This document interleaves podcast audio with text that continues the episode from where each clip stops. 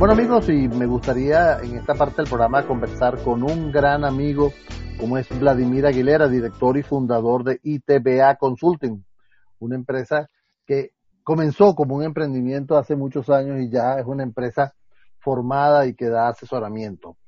El motivo de conversar con Vladimir, además que son muchos años conociéndonos y una gran amistad, es que recientemente publicamos en nuestra página itnews.lat y itnewslat un artículo que él pone, que él, que él redacta, y es el teletrabajo se volverá permanente en las empresas.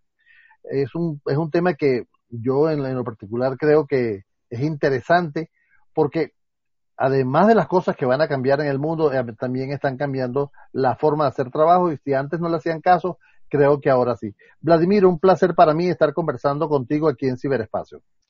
Hola Edgar, el placer es mío. Después de tantos años de, ser colegas en, tantos temas de tecnología, realmente me complace mucho eh, esta invitación que me haces a tu programa. Muchas gracias.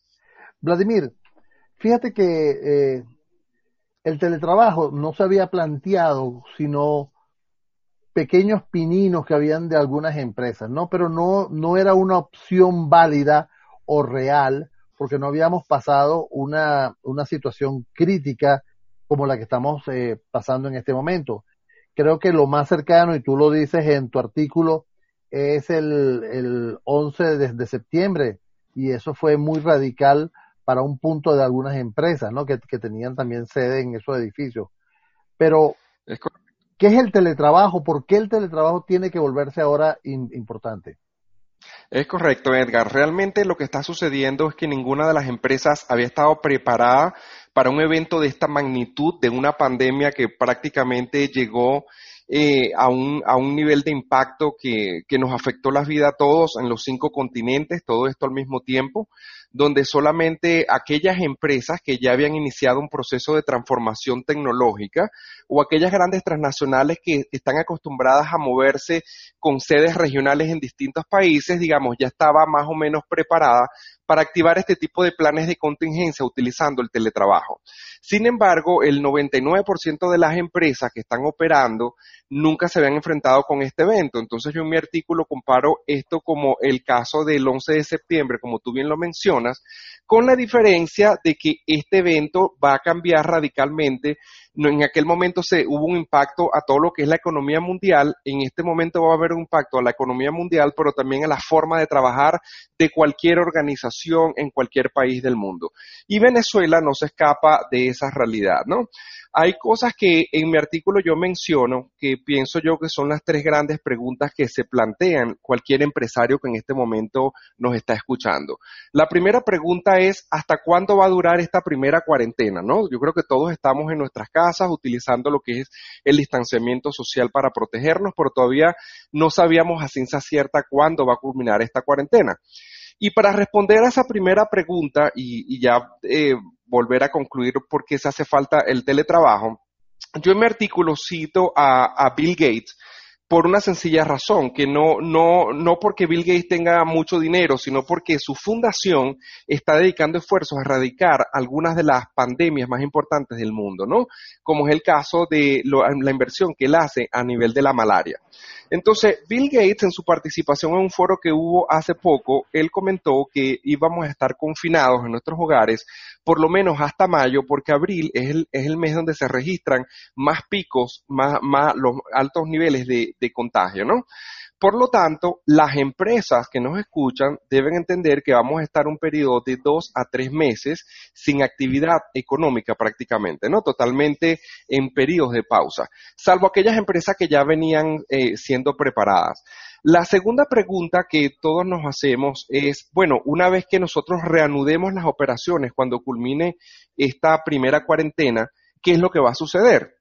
Y para eso yo hice un análisis de un artículo que fue publicado en el New York Times, que fue recomendado por el expresidente Barack Obama, y donde unos científicos de la Universidad de, em, de Pensilvania hacen un análisis de pandemias, son expertos en pandemias mundiales, y ellos dicen que van a ver Luego, posteriormente a esta primera cuarentena van a haber de dos a cuatro ciclos más de llamados a cuarentena. Es decir, una vez que la curva se aplane, van a haber otros llamados a cuarentenas muy puntuales, pero con la diferencia, y esa es nuestra gran reflexión, es que no debería esas cuarentenas ser como esta primera gran cuarentena donde todo se detuvo. Es decir, las empresas tienen que buscar la manera de darle continuidad operativa a sus negocios, a estos nuevos llamados de cuarentena que van a estar ocurriendo después del mes de mayo y que van a ser unos llamados a cuarentenas muy puntuales y de, y de corta duración. Y la tercera gran pregunta. Eh, Vladimir, este, esto lo comenta el doctor oncólogo Ezequiel Emanuel, jefe del Departamento de Ética Médica y Política de Salud de la Universidad de Pensilvania, junto con la doctora eh, de bioestadística Susan Egelberg y el doctor eh, de, de, epidemiología, epidemiología, perdón, Michael Levy, ¿no? Esto para aquellos que quieran buscar este artículo, ¿no? Así es, es un artículo bien interesante que fue publicado el 17 de marzo y ellos se están convirtiendo en los grandes asesores del gobierno de los Estados Unidos y de gobiernos de otros países de qué es lo que se debe esperar, porque es un proceso de aprendizaje, ¿no? Y con eso, de alguna manera, lo que tenemos que esperar, señores, es nuevos llamados a cuarentena cuando esta primera gran cuarentena termine, Edgar. Ahora, la tercera gran pregunta, y ya con esto, eh, para poder concluir por qué hace falta el teletrabajo, la tercera gran pregunta que los empresarios se deben hacer es, bueno, ¿cómo debo yo prepararme para estos llamados a cuarentena o incluso para un llamado a una nueva pandemia, porque si algo aprendimos del 11 de septiembre es que pueden ocurrir nuevos ataques terroristas y si algo estamos aprendiendo de este evento de, del COVID-19 es que pueden surgir en el mundo otras pandemias, pero ya nos tiene que no nos tiene por qué agarrar desprevenidos. Claro. Entonces, eh, para responder a esa tercera pregunta, yo hice un análisis de un artículo bien interesante que fue publicado en la revista Newsweek el 30 de marzo y fue lo que yo hice para salir corriendo a escribir este artículo, porque esa revista hace un análisis de cómo el COVID-19 va a cambiar por, por siempre la manera de trabajar.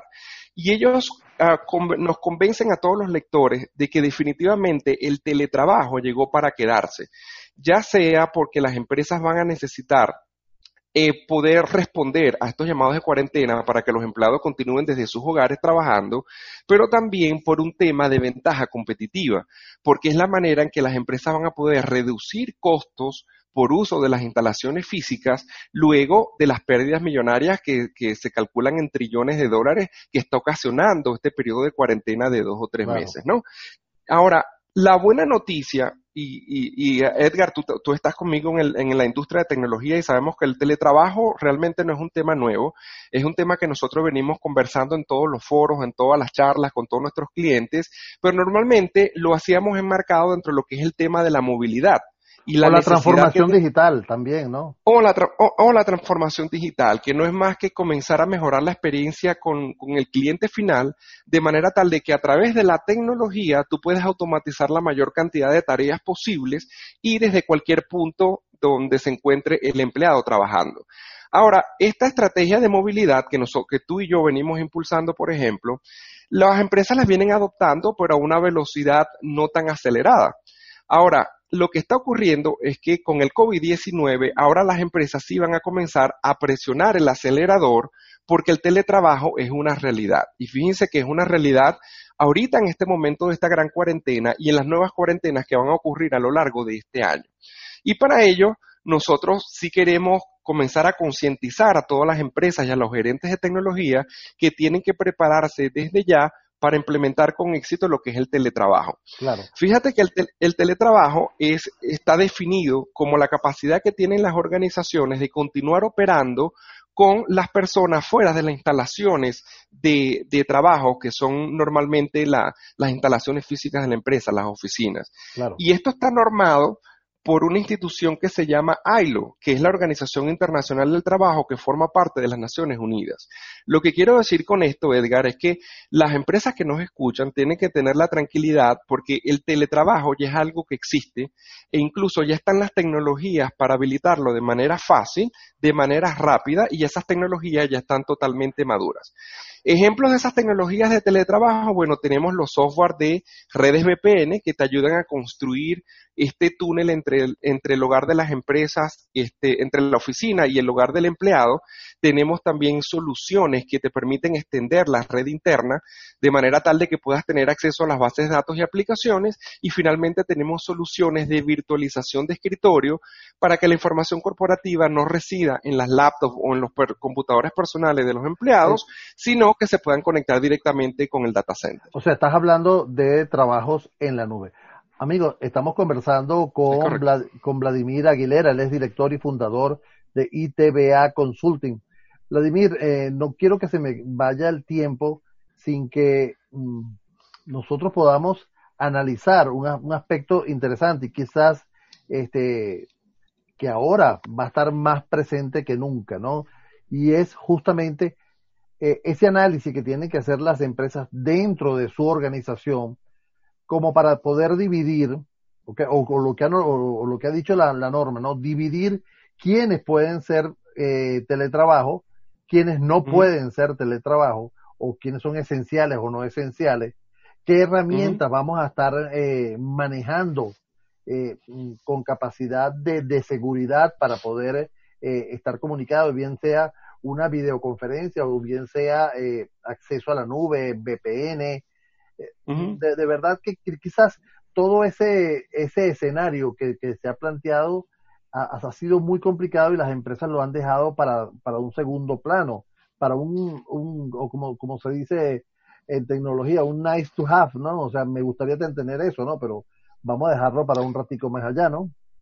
Es correcto, es correcto. El llamado para las empresas, Edgar, es que realmente tienen que habilitar esto de manera muy rápida, tienen que revisar sus planes de continuidad de negocio y definir quiénes son los empleados esenciales que tienen que estar conectados a los sistemas de, a las aplicaciones durante estos, estos llamados a cuarentena y utilizando estas tecnologías que, como dije anteriormente, ya están disponibles. Entonces, por ejemplo, unidades de negocio como finanzas, como recursos humanos, como mercadeo, como ventas, deben estar 100% en línea y para eso es importante que el, el, el gerente de, tecnología o el gerente de la empresa comienza a hacer una evaluación de a, identificar estos empleados que son esenciales y número dos, a evaluar estos empleados por objetivos y no necesariamente por la velocidad que están conectados o la cantidad de tiempo que están conectados en sus casas, ¿no? Hay un tema ahí también de confianza que vale la pena explorar, pero el, el, mensaje final es que la tecnología está ahí disponible, ya existen las soluciones desde hace tiempo. Muchas empresas a nivel mundial ya utilizan tecnologías de teletrabajo y ya lo han hecho incluso de una manera para generar ventaja competitiva y bajar sus costos operacionales. Así que cualquier cosa, nosotros estamos a la orden en ITBA Consulting donde nos pueden escribir, este, itbaconsulting.com, estamos aquí en Venezuela, este, y eh, estamos a la orden para ayudarlos en lo que necesiten nuestros clientes. Mira, Vladimir, este, yo, yo quisiera que nosotros nos, nos tomáramos eh, la siguiente parte del programa, porque creo que quedaron unos puntos pendientes.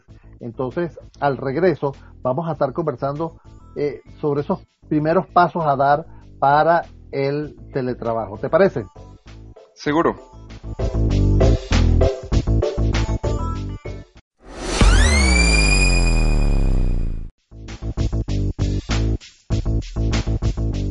Bueno amigos, seguimos aquí conversando con Vladimir Aguilera. Él es el director y fundador de ITBA Consulting, empresa que está prestando asesoría y que recientemente ha escrito un artículo, se llama El teletrabajo se volverá permanente en las empresas, que lo hemos publicado en itnews.lat. Eh, Vladimir, eh, en la parte anterior quedó pendiente algunos tópicos, algunos pininos que las empresas pueden empezar a hacer para eh, poder ir al teletrabajo ya como una opción definitiva en la empresa. Es correcto. Y yo quisiera hablar de, dos elementos fundamentales, ¿no? Un elemento primero de, tipo organizacional y luego un elemento de tipo tecnológico. Desde el punto de vista organizacional, las empresas que ya incorporaron con éxito el teletrabajo muchos de los gerentes eh, que están en, estos análisis que nosotros hicimos experimentaron ciertas inseguridades al principio, porque los gerentes se preguntaban, bueno, si ahora mis empleados se van a conectar desde la casa, ¿cómo yo me aseguro de que esos empleados realmente van a estar haciendo su trabajo, se van a conectar y no van a estar simplemente eh, perdiendo el tiempo o cumpliendo solamente la cuarentena, ¿no? Ahora, todos estos estudios de las empresas que ya pasaron por este proceso arrojan que realmente es al revés. El empleado que trabaja desde sus hogares normalmente es mucho más productivo porque tienen menos distractores, no tienen que asistir a tantas reuniones operativas que son internas, no tienen que pararse, digamos, a tomar el café con el compañero de al lado, sino que van directamente a lo que es el esquema del trabajo.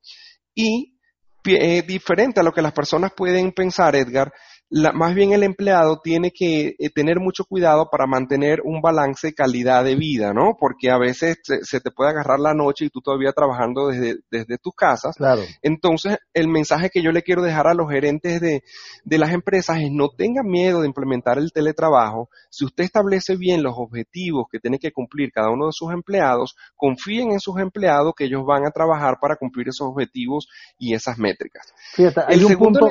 Ya Hay un punto que para que no se nos vaya el, el mismo punto en el cual estamos conversando, Vladimir, y es eh, quizás cambiar los objetivos de trabajo, dejar de, de, empezar a trabajar más bien por objetivos, ¿okay? ya que estamos, ya, ya que no, no puedo tener quizás un control estricto, pero tengo un control de por objetivos eh, a cumplir en una meta determinada. Y también hay herramientas donde tú eh, vas, eh, vas anotando o vas reportando todo el trabajo que está haciendo. Eso significaría también otro cambio de mentalidad en la empresa, ¿no? Así es, es un cambio que hay que implementar de manera inmediata, pero como dije anteriormente, la base allí es la confianza que se tenga en el empleado para que esto pueda tener éxito, ¿no? Ahora, lo otro que, que, yo quiero mencionar es el tema de la tecnología, ¿no? Muchas personas piensan que teletrabajo es implementar una herramienta como Zoom o, y, hablo específicamente de Zoom sin ánimos de hacerle publicidad porque eh, Zoom fue la herramienta que experimentó ahorita el mayor pico de demanda a nivel mundial, ¿no? pasaron de 10 millones a 200 millones. Entonces, una herramienta como Zoom lo que te va a ayudar es solamente a mejorar el aspecto de comunicación, es decir, a todo lo que son las reuniones, los encuentros virtuales, pero no necesariamente le va a ayudar a la empresa a darle continuidad operativa.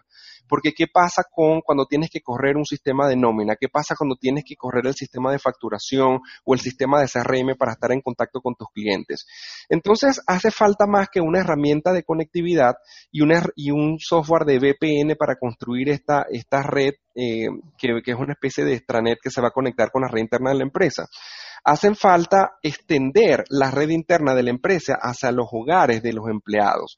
Y es por eso que nosotros eh, insistimos de que a pesar de que la tecnología está disponible, los gerentes de tecnología tienen que buscar herramientas que sean confiables, porque de eso depende la seguridad de la información que se va a transmitir entre la casa del empleado y las oficinas centrales.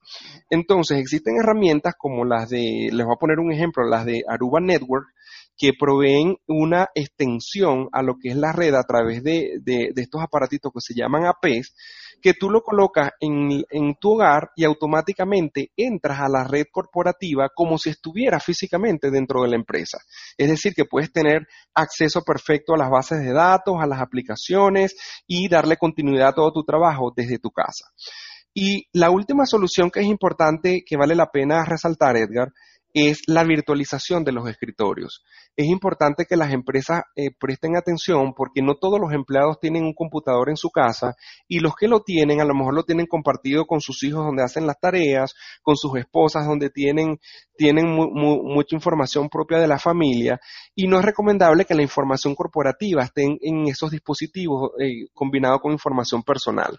Y para eso, herramientas como la de virtualización de escritorio te permiten tener el ambiente en el centro de datos de la empresa y el empleado lo que hace es que se conecta a través de su PC, pero digamos, la información y toda la transaccionalidad se queda eh, en el servidor de la empresa y no necesariamente en el computador del empleado. Bueno, mira, lo, mejor, a lo mejor para eso, Vladimir, es justamente llamarte a ti. Exactamente. Sí, en ese caso, este, no todas las empresas necesitan todas las soluciones. Nosotros precisamente estamos comprometidos con, con ayudarlos para ver, dependiendo del tamaño de su empresa y de la cantidad de empleados o de usuarios que van a necesitar conectarse, nosotros le podemos ofrecer una que otra solución que se ajuste a sus necesidades y a su presupuesto y puedan habilitar el trabajo, pero muy, muy rápidamente. Incluso durante este periodo nosotros podemos ya eh, habilitar el, parte de ese trabajo lo podemos hacer de manera remota. Mira, Vladimir, eh, las redes de la de ITBA. Muy bien, ITBA Consulting, arroba ITBA Consulting, ahí nos vas a conseguir en Instagram, nos van a conseguir en Twitter, www.itbaconsulting.com, ahí estamos en presencia web, o los que me quieran seguir a mí directamente, arroba Mr. Aguilera, Ahí con muchísimo gusto podemos atender su solicitud, les podemos mandar el artículo, también está publicado, como tú bien dijiste, en el portal de IT News LA. Y bueno, estamos aquí para ayudarles y trabajando aquí en Venezuela, en, ya yo trabajando en modo de teletrabajo, al igual que tú, Edgar. Bueno, mira, hemos hecho esta, esta, esta entrevista a través de, de teletrabajo, ¿no? De, de videoconferencias y entonces ha ayudado muchísimo mantenerse en la casa, ¿ok? Tú eres parte de la solución, no seas parte del problema. Es correcto, muy buena frase. Vladimir Aguilera, director y fundador de ITBA Consulting. Gracias, Vladimir, por tu tiempo con nosotros aquí en Ciberespacio. Muchas gracias, Edgar. Hasta aquí esta cita con la tecnología. Desde ya nos preparamos para el próximo fin de semana traerle a los emprendedores y sus ideas, a los ejecutivos y sus estrategias y los anuncios de productos y sus ventajas. En la producción general del programa, Elena Acero. En la coordinación de Unión Radio Cultural, Inmaculada Sebastiano. En los controles técnicos está Giancarlos Caraballo. En la conducción de este espacio, quien tiene el placer de hablar con ustedes, Edgar Rincón. Nuestras redes sociales, arroba ciberespacio VE y la mía personal, arroba e rincón M en todas las redes sociales.